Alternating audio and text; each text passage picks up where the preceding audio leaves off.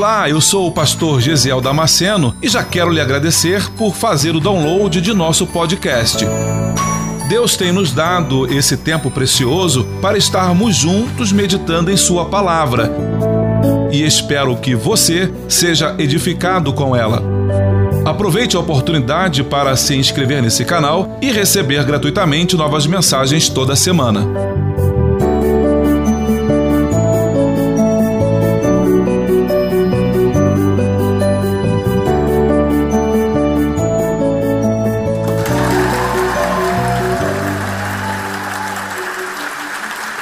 Abra sua Bíblia no Evangelho segundo escreveu Lucas, no capítulo 10, no versículo 25.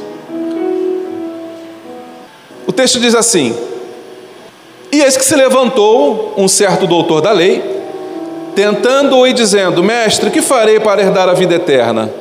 E ele lhe disse: Que está escrito na lei? Como você lê?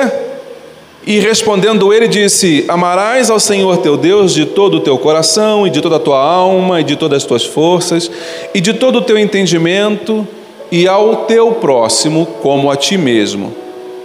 E disse-lhe: Respondeste bem, faze isto, e viverás.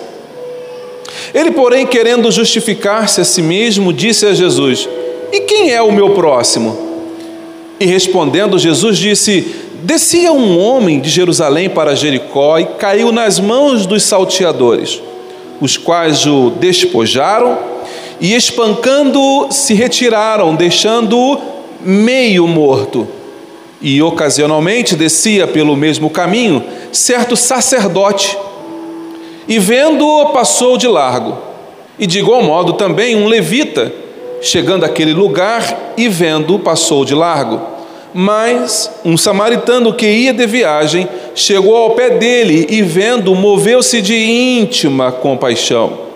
E, aproximando-se, atou-lhe as feridas, aplicando-lhe azeite e vinho, e pondo-lhe sobre a sua cavalgadura, levou-o para uma estalagem e cuidou dele. E partindo ao outro dia, tirou dois dinheiros e deu-os ao hospedeiro e disse-lhe: Cuida dele, e tudo o que demais gastares eu te pagarei quando voltar. Qual destes três te parece que foi o próximo daquele que caiu nas mãos dos salteadores? E ele disse: O que usou de misericórdia para com ele. Disse, pois, Jesus: Vai e faze da mesma maneira. Esse texto também é um texto escatológico, ou seja, é um texto que aponta para a volta de Jesus. E é uma história que ele vai contar que possivelmente era uma história verdadeira, de algo que, que aconteceu daqueles dias. Será algo normal, porque a estrada de Jericó, de Jerusalém para Jericó, ela tem aproximadamente 900 e poucos metros de altitude acima do nível do mar. É quase que a mesma coisa, em nível de altitude, de Urubici para cá, para o nosso litoral. Mais ou menos isso de altura. A diferença talvez esteja na distância. Mas você precisa entender que, por causa dessa altitude e da 30 quilômetros de distância, havia penhascos e aquelas voltas no meio do, da montanha, e não havia possibilidade de carruagens, de carros, de passar correndo.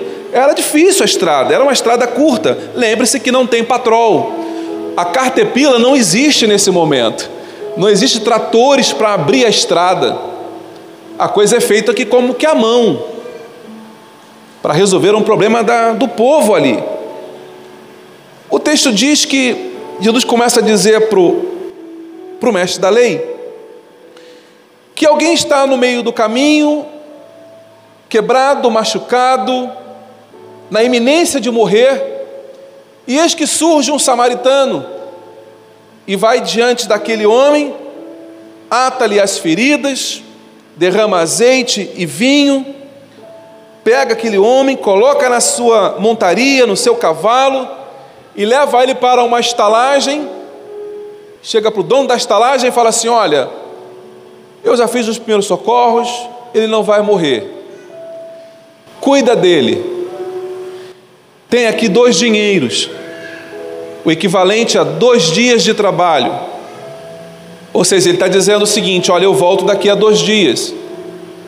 Quando eu voltar, eu pago a diferença da conta. Jesus veio, nos alcançou. E ele disse: Olha, eu estou voltando. Se demorar um pouquinho, não tem problema, eu pago a diferença. Jesus está voltando para a sua igreja, está voltando para buscar a sua igreja. Ele não disse assim, talvez eu volte. Não, ele deu certeza: eu voltarei. Eu vou voltar para buscar aquele que eu comecei a socorrer. Significa dizer uma coisa: Jesus começou a tratar na sua vida, ele vai continuar o tratamento. A Bíblia diz que aquele que começou a boa obra, ele vai continuar. Calma, você não vai morrer disso mais. Jesus te alcançou. E ele vai voltar para terminar em você aquilo que ele começou. O texto diz, eu quero chamar você para pensar comigo nesse texto. Eu queria ler aqui Marcos capítulo 12, versículo 34. Amá-lo de todo o coração, de todo o entendimento, de todas as forças, e amar ao próximo como a si mesmo é mais importante do que todos os sacrifícios e oferta. Você consegue entender a profundidade desse texto? A Bíblia diz que se você vier trazer a sua oferta no altar, e aí você se lembrar de que o teu irmão tem algo contra você, não é que você tenha algo contra ele. Se você lembrar que ele tem algo contra você, a Bíblia diz: deixa a tua oferta no altar, vá ao teu irmão, reconcilia-te com ele. Deus está mais interessado no teu relacionamento do que no teu dinheiro. Lembre-se que Deus é dono do ouro e da prata. Ele criou todas as coisas, os céus são dele. Deus não está querendo teu cartão de crédito, não, querido. Deus não está querendo teus dólares da gaveta, não. Ele quer que você tenha intimidade com os teus irmãos, que você tenha amor pelos outros. É isso que Ele quer de você. Ele está dizendo que é mais importante do que sacrifício, é mais, é mais importante do que oferta, é mais importante do que você chegar para adorar, para louvar a Ele. Se você vem no altar para adorar ao Senhor e você está com o coração pesado por causa de alguém, Deus não vai receber a tua adoração. É inútil o teu esforço. E eu sei que você quer servir ao Senhor com integridade. Eu sei que você quer que Deus receba a tua adoração e teu louvor. Eu sei disso. Mas para que isso aconteça, aprenda a perdoar, aprenda a andar aliançado com a igreja. Nós fomos chamados para viver em unidade. O texto diz que é mais importante, é mais importante do que todos, não diz alguns, todos os sacrifícios e ofertas. Você acha mesmo que a tua vida vai mudar se você não entender esse princípio? Você acha mesmo que Deus vai te abençoar se você não entender esse princípio? Amar a Deus sobre todas as coisas. Coloca o texto para mim de novo, por favor. De todo o coração, de todo o teu entendimento, com todas as tuas forças. Coração, alma, força e entendimento. Ame a Deus com todo o teu ser. Aí ele fala assim: depois que você amar a Deus com todo o teu ser, ame o teu próximo. Assim como o mestre da lei, talvez você fala, pastor, mas quem é o meu próximo? o teu próximo são todos aqueles que estão próximos. Não tem uma palavra misteriosa para descrever isso é aqueles com quem você se relaciona, são aqueles dentro da igreja, são aqueles que, que você dá paz do Senhor, paz do Senhor. Ainda bem que a pessoa não consegue ouvir o teu pensamento. Paz do Senhor. Ai, queimar no fogo do inferno. Ai, queimar. Eu estou trazendo essa palavra com uma dor muito grande no meu coração e você não faz ideia de como é pesado para mim dizer isso aqui nesta noite. Um dia eu recebi um áudio dizendo assim: Pastor, expulsa esse povo da igreja. Se você estiver aqui, me perdoe. Expulsa esse povo da igreja. E eu chorei. Falei, Senhor, nosso povo, nós precisamos entender o que é amor, Senhor.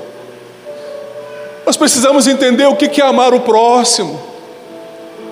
Nós precisamos entender que se eu tivesse do outro lado, como é que Deus reagiria comigo? Eu preciso começar a sentir isso na minha alma. Isso tem que te constranger. Isso tem que rasgar a tua alma, tem que te envergonhar, o teu rosto tem que queimar de vergonha. Você tem que ir para casa hoje constrangido por causa disso. Eu tenho que ir para casa hoje envergonhado por causa disso.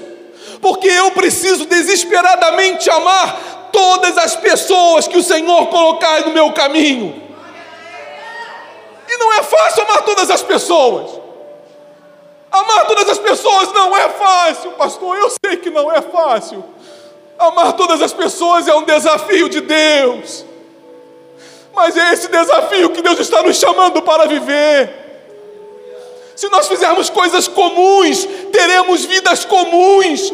Se você fizer coisa extraordinária, você vai viver coisas extraordinárias em Deus. Quer viver o milagre do Senhor? Comece a adorar antes. Adorar antes. Texto que nós lemos para a oferta. O leproso adora ainda doente. Não aconteceu nada nele. Mas ele diz: Eu amo ao Senhor independente de qualquer coisa.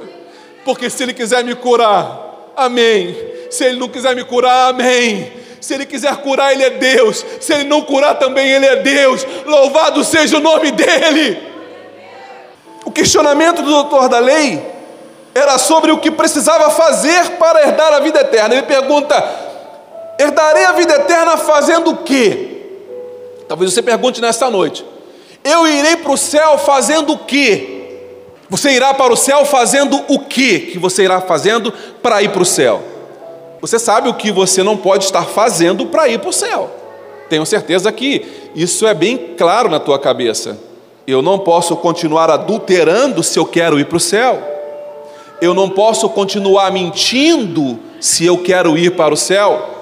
Eu não posso continuar matando os meus irmãos se eu quero ir para o céu. Ele pergunta: o que, que eu preciso fazer para herdar a vida eterna? Aí Jesus devolve a pergunta, bem típico de judeu: responder uma pergunta com outra pergunta. E ele fala: o que eu tenho que fazer para herdar a vida eterna? O intrigante é que a resposta já estava na própria pergunta. O que fazer? Conhecimento o doutor já tinha, porque ele vai dizer, ele vai, ele vai recitar ali Deuteronômio capítulo 6, versículo 5. Ele diz: Amarás, pois, o Senhor teu Deus de todo o teu coração, de toda a tua alma, de todo o teu poder. Mas ele também cita Levítico, no capítulo 19, versículo 18, que diz: os dois textos que o doutor da lei citou para Jesus. Agora, olha o segundo texto que ele vai citar para Jesus, é esse aqui.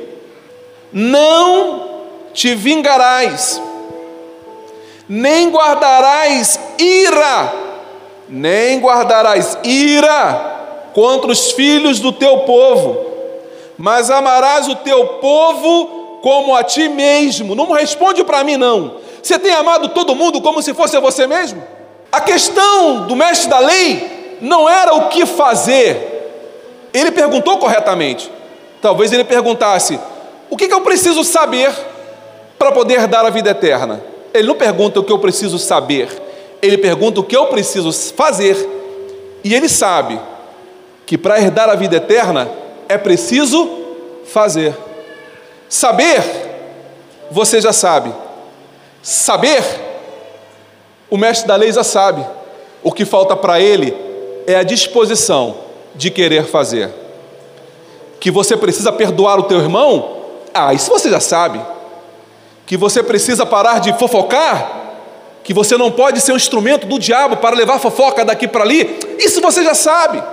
O que nos falta é fazer. Os que, o que nos falta, irmãos, é deixar de fazer as coisas erradas. É isso que falta para mim e é o que falta para você. Porque saber, todos nós sabemos. Quando a criança faz algo errado a gente chama em casa. Quando eu fazia, quando eu era criança, o meu pai chegava do trabalho e mamãe fazia a queixa dela para o meu pai.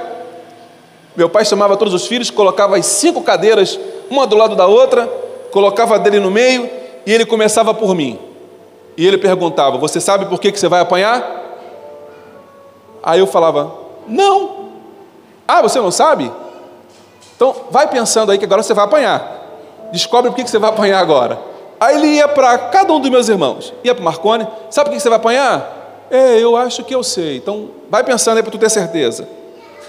Aí ia para o Júnior, sabe por que você vai apanhar, Eduardo? Ah, pai, porque eu. Isso, você vai apanhar por causa disso. Então você sabe por que você vai apanhar. Ele sabia. Ia para o Kleber. Por que você vai apanhar, Kleber? Vou apanhar por causa disso, pai. Show de bola. E você, Tiaguinho, vai apanhar por quê? Eu vou apanhar por causa daquilo, pai. Muito bem, meu filho. Aí meu pai voltava em mim. E aí, Gesiel, já sabe por que você vai apanhar? Pai, eu não estou lembrando. Irmãos, eu lembro desse dia como se fosse ontem à tarde. Já sabe quem vai apanhar, Gesiel? Não tem problema, a gente tinha que ir a noite toda, até você lembrar. Meus irmãos de cabeça baixa, os que entendiam já estavam chorando. O Tiago, que era o mais novinho, ele estava assim, espantado, olhando para meus irmãos. Aí ele foi. Eu acho que ele queria chorar também. Aí ele tentava esboçar um choro. Eu falei, só pode ter sido isso. E eu tentando lembrar o que, que era. De repente eu lembrei do que, que foi. Eu falei, só pode ter sido isso. Naquele dia, eu descia de bicicleta, igual, igual o bom samaritano aqui. Eu descia a rua de casa na bicicleta de um amigo. Era cilim. Aquilo era duro pra caramba atrás. E eu morava em Engenheiro Pedreira, estrada de chão, cheia de buraco, não tinha asfalto. E à noite eu descendo a bicicleta, com ele na bicicleta, ele passou num buraco. E eu falei uma palavra, não era língua estranha, eu falei uma palavra estranha para o povo de Deus. Eu falei, uma, eu falei um palavrão e eu desci com a bicicleta. E eu lembrei daquilo. Eu falei, não pode ser isso. Eu falei um palavrão. Como é que o pai adivinhou que eu falei aquilo? Como é que meu pai sabe que eu falei um palavrão? Já lembrou? É que eu não sabia se era aquilo, podia ser outra coisa. Aí só ia somando, né? Ah, tu ia apanhar por causa daquilo, agora tem isso também? Ah, eu estava todo enrolado, eu estava todo comprometido, eu estava. Jesus, eu estava cheio de BO. Aí eu falei, é pai, eu, o, você está falando do, do, negócio da bicicleta, né? O que, que você falou na bicicleta ali, que eu estava descendo a bicicleta? É que eu, enquanto eu descia a bicicleta, o meu pai subia com os irmãos da igreja. O meu pai era pastor da igreja. As, as pessoas andavam em, em, comunidade, lembra disso? Os mais antigos vão lembrar, quando o culto acabava, um ou dois na igreja tinha carro, a maioria ia a pé. E aqueles grupos conversando, batendo papo, né? Falando do culto, cantando, falando língua estranha. E o grupo subindo, cantando, falando língua estranha, e o filho do pastor descendo e fala um palavrão na frente deles. Eu tinha tanto lugar para ter falado do negócio, fui falar na frente deles. Aí eu, é, pai, é porque eu falei uma palavra feia, eu falei um palavrão. Foi? Você falou, meu pai? Foi? Você falou um palavrão, meu filho? Mas você não é filho do pastor? Você não é crente? Sou, pai. Mas você falou palavrão? Falei. Que palavrão que você falou? Papai, é, é muito feio. Eu sei, eu ouvi. Qual foi o palavrão que você falou? Eu tive que repetir o palavrão para meu pai na frente dele. Irmãos, eu queria fazer um buraco e me enterrar naquela noite. A vergonha de ter que falar para o meu pai na frente dele o que eu fiz, o que eu falei. Deixa eu dizer uma coisa para você: quando você for orar, dê nome para o teu pecado. Fala, Senhor, me perdoa porque eu menti. Senhor, me perdoa porque eu adulterei. Senhor, me perdoe porque eu falei mal do meu irmão. Senhor, me perdoe porque eu fui maquiavélico, eu fui mal. Senhor, me perdoa, dá nome para o teu pecado. Dê nome para ele. E depois de ter dado nome, depois de ter falado do que eu fiz, aí o papai dizia: agora então, já sabe que vai apanhar, então vai lá fora e corta a vara de goiaba. Aí eu tinha que à noite, 10 horas da noite, pegar a faca, ir lá para o quintal, procurar uma pé de goiaba e escolher a vara que eu ia apanhar. Porque eu sabia que se a vara quebrasse, eu começava tudo de novo. Levei três varadas. Uh! Se quebrasse na terceira, eu começava a contagem de novo. Então eu ia lá, cortava a vara de goiaba, eu limpava ela e eu fazia o test drive com a varinha. Eu envergava ela para ver se ela não ia quebrar. Ah, essa aqui é boa. Essa aqui Vamos ver se ela é flexível. Eu falei, sim, sim, sim. Ela até cantava. Eu falei assim, essa é pentecostal, ela canta. Sim. Eu ia com a varinha limpinha, eu falava, papai, está aqui a minha sentença. Muito bem, meu filho. Minha mãe já estava arrependida de ter feito queixa para ele. Porque antes da gente apanhar, a mamãe estava chorando no quarto. Ah, meus filhos, meu Deus. E eu apanhava. Todos nós apanhamos. O texto está dizendo que não é o que você sabe, mas é o que você precisa fazer. O fazendo aqui, ele está no inglês, é o present continuous, é, o, é como se fosse o gerúndio no nosso português. É um ato contínuo.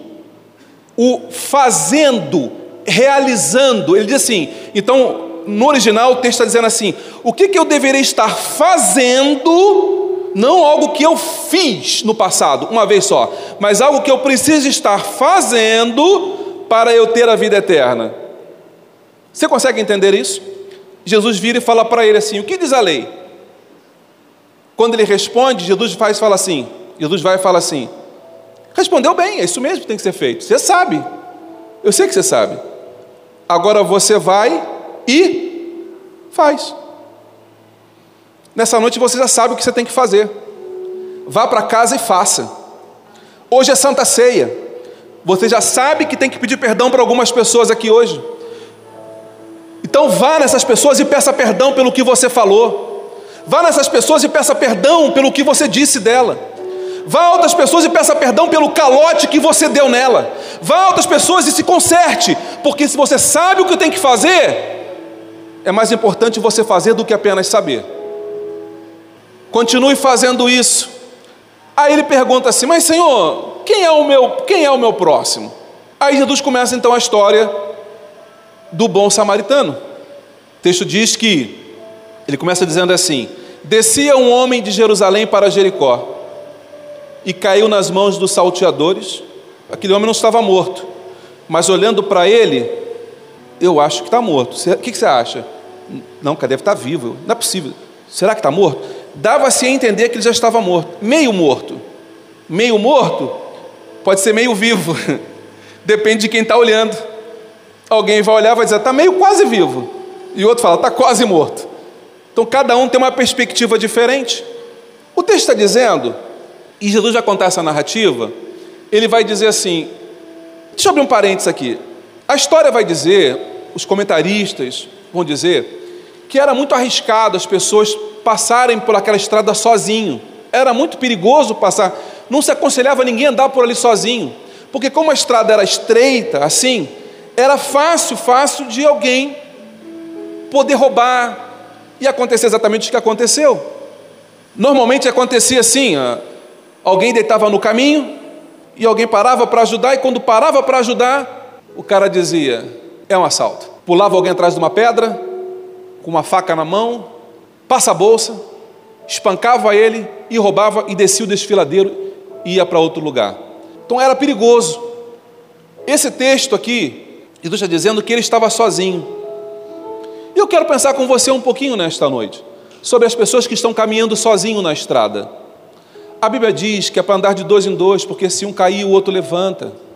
Jesus, quando mandou os discípulos, mandou dois em dois, porque um fortalecia o outro.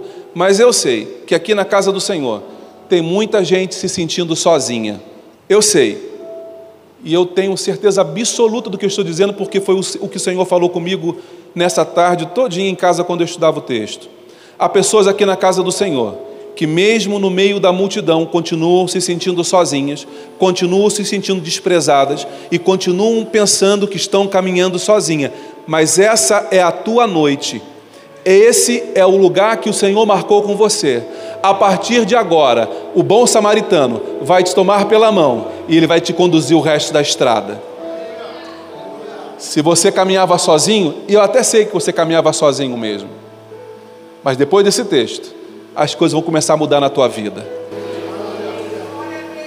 Na narrativa, Jesus continua e ele fala assim: Vem um sacerdote.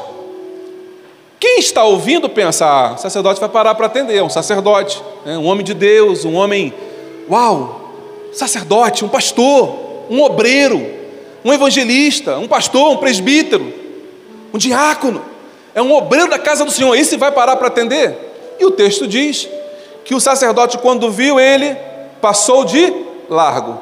Ele fingiu que não viu e seguiu o seu caminho.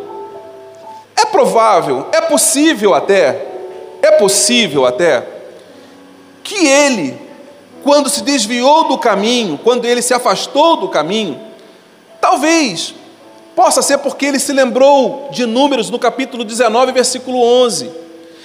E se aquele jovem estivesse morto? E se ele estiver morto, pensou o sacerdote? E se eu, ele estiver morto e eu for lá e tocar nele? Então, por causa da lei, eu estarei imundo. E eu estando imundo, eu não vou poder celebrar a liturgia. Eu não vou poder estar no templo e fazer todo o ritual, toda a cerimônia religiosa, eu não vou poder executar. Ele fala: eu, não, eu vou estar impedido de atuar no culto de hoje à noite se eu fizer isso. O que, que a gente percebe? É que está muito mais preocupado com a cerimônia, está muito mais preocupado com o ritual, está muito mais preocupado com dogma, está muito mais preocupado com os costumes da igreja Irmãos, eu não uso barba porque eu sei que tem gente que se escandaliza se eu estiver usando barba. Você consegue entender isso? Tem gente que. Oh, o pastor estava de barba. Uau! Aí se eu tiro a barba, o pastor tirou a barba. Tem gente que está preocupado, muito mais preocupado com, com os costumes da igreja. Irmãos, quanta gente. Eu vim, eu vim, nasci e cresci na Assembleia de Deus. Eu não posso esconder isso. Quantas pessoas na igreja foram excluídas porque jogaram bola naquela época? E que até hoje estão fora do caminho do Senhor? Quantas pessoas foram excluídas porque cortaram a ponta do cabelo? E alguém dizia: Irmãos, eu estava em sonho e o Senhor me levou aos céus. A falta de temor é uma coisa triste. E aí eu vi quando o anjo abriu uma gaveta, irmãos, e estava cheio de cabelo dentro daquela gaveta. Irmão, tu imagina que o céu vai fazer peruca, alguma coisa assim? Tu acha que Jesus vai ficar guardando as pontinhas do cabelo de alguém, botando na gaveta, para quando chegar no céu falar, ah, aqui, essa pontinha é tua, né? Tu cortou o cabelo, né, o rebelde? Tu acha que Deus está preocupado com isso? Mas quantas pessoas foram excluídas por causa do cabelo? Eu sei que tem gente que se escandaliza porque a igreja do teto é preto. Eu sei. Tem gente que se escandaliza porque o fundo não tem uma cortina como tem nas igrejas normais, tem um teto preto atrás. Eu sei que tem gente que escandaliza por causa dessa luz aqui colorida. Eu sei que tem gente que escandaliza por causa daquilo, daquilo, outro. Mas, irmãos, isso é costume de homem, isso é, isso é dogma. Isso passa com o tempo. A igreja, de onde eu era, que fui excluído porque fui na piscina, porque fui na cachoeira, porque joguei bola. Hoje a igreja tem eu, eu fiquei sabendo disso, eu falei, ah, não acredito. Eu vou ter que ir lá no altar e pedir perdão no altar. Os meninos iam jogar bola e iam escondido. A gente marcava num campinho atrás do morro para ninguém descobrir. Mas alguém delatava, devia ter um espião no nosso meio. E de repente, eis que passa um carro preto. E quando o carro para na ponta do. na trave do gol lá, que a gente olha e fala: É o pastor! E aí todo mundo, alguém dá um bico na bola para o meio do mato para fugir com o flagrante. E o resto do pessoal corre para dentro do mato, irmãos. Aí o pastor bota. Cadê, cadê o povo? Cadê o povo? Pastor, eles estavam aqui agora mesmo, pastor. Você teve. Cadê? Não tem ninguém, não tem ninguém. Aí olha, você tem uma camisa lá jogada no chão porque era o time do camisa contra sem camisa. Hoje, essa mesma igreja tem um clube chamado Assembleia de Deus Futebol Clube. Tem coisas que passam. Sou de uma época que não podia, mulher não podia sentar na bicicleta atrás, porque era pecado a mulher sentar de lado na bicicleta. Eu ia de bicicleta para a igreja e minha mulher ia a pé. Vai a pé, mulher, miserável, vai a pé, pecadora, que eu vou de bicicleta, porque eu sou mais salvo. A mulher não podia andar de bicicleta, só o homem. Você consegue perceber que isso é dogma, é coisa de homem, pelo amor de Deus, bota isso na tua cabeça. Tem gente mais preocupado com com isso do que com o que diz a palavra do Senhor. Aquele sacerdote estava mais preocupado com a liturgia do culto, com o ritual. Aí o levita chega. O levita chega na mesma vibe, da mesma forma. O levita passa, olha de largo e fala: Vai que, né? Está morto, eu toco nele, estou imundo também. E eu não posso chegar tarde para o ensaio do louvor. Está marcado para seis horas o louvor. Se eu não for, pastor Diego me bota no gancho, me corta, vou ficar dois domingos sem cantar. Quem dera se fosse assim, né? O pessoal falta louvor, chega atrasado, né? Mas vai que você, se Deus estiver falando. Mas o que mais machucou aquele homem no caminho não foram as feridas que os salteadores fizeram. Você sabia? Aquele homem está quase morto. Jesus diz que ele está meio morto. Mas o que mais machucou aquele homem não foram as feridas feitas pelo, pelos salteadores, porque afinal de contas, a gente já espera isso de um ladrão, de um bandido, a gente já espera isso deles. As feridas mais profundas foram causadas pelo sacerdote e pelo levita, porque viraram as costas para alguém que precisava, porque negaram auxílio, porque negaram ajuda. Há traumas na nossa vida que ninguém vê, porque não é externo, é interno. Há dores que nós carregamos que não são aparentes, mas que machucam muito mais do que aquilo que é visto e que é percebido. Eu achei interessante porque a palavra feridos aqui, quem escreve esse evangelho aqui é Lucas. Lucas é médico. Então, dentro desse mesmo versículo, há algumas palavras que só no Novo Testamento inteiro só aparecem nesse capítulo. Por exemplo, feridas, no grego, no original, é trauma. É essa mesma palavra que você conhece, de quebrar, traumático. Tive um traumatismo craniano, é um trauma. Do grego a palavra é trauma mesmo. O que está dizendo é que a ferida que aquele homem sentiu ali foi uma ferida tanto externa quanto interna. Mas Deus te encontrou nesta noite e Ele está vendo as tuas feridas internas que ninguém mais vê. Quantas mulheres machucadas por palavras ditas pelos seus esposos, pelos seus maridos, palavras que quebram mais, machucam mais do que uma surra dada com cabo de vassoura.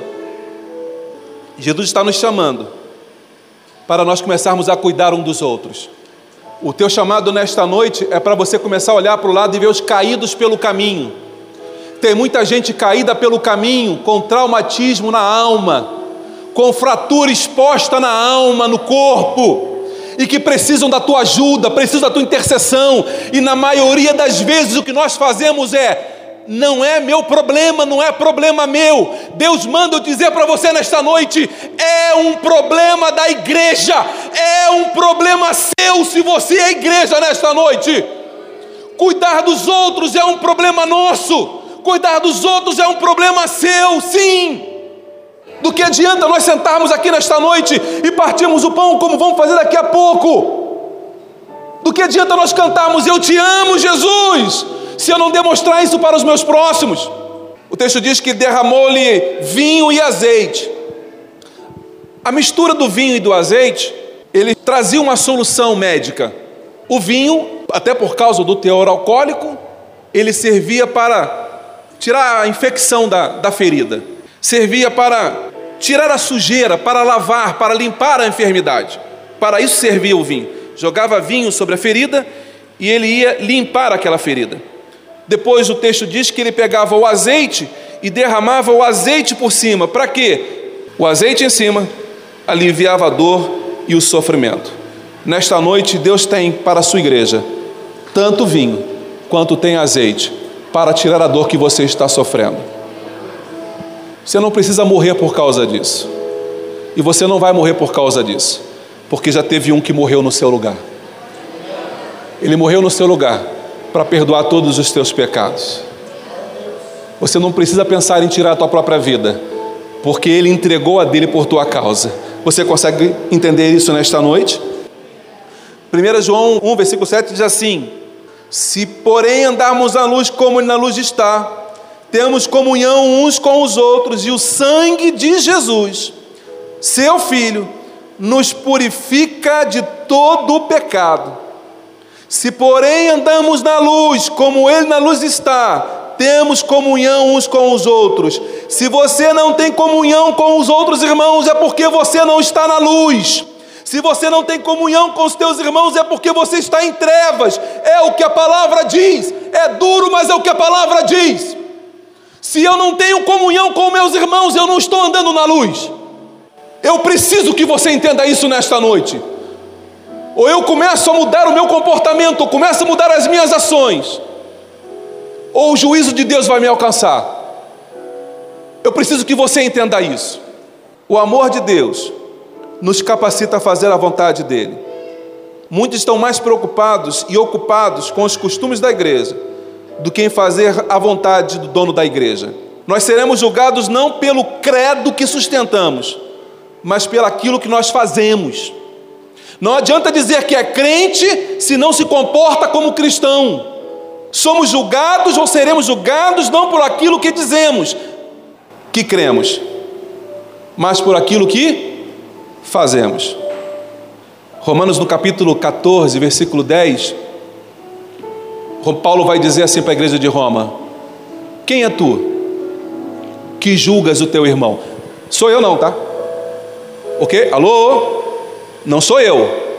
Estou dando a referência. Se não concorda comigo, se não concorda, não é comigo, é com a palavra, ok? Romanos capítulo 14, versículo 10. Quem és tu que julga o teu irmão? Na continuidade do texto, ele vai dizer assim: cada um de nós, cada um de nós, vai de forma individual se apresentar diante do Senhor naquele dia. Então, cada um cuide da sua própria salvação, mas aprenda a estender a mão para quem está do seu lado. Você acabou de ouvir mais um podcast. E se você foi edificado com essa mensagem, compartilhe com outras pessoas. Até o próximo encontro.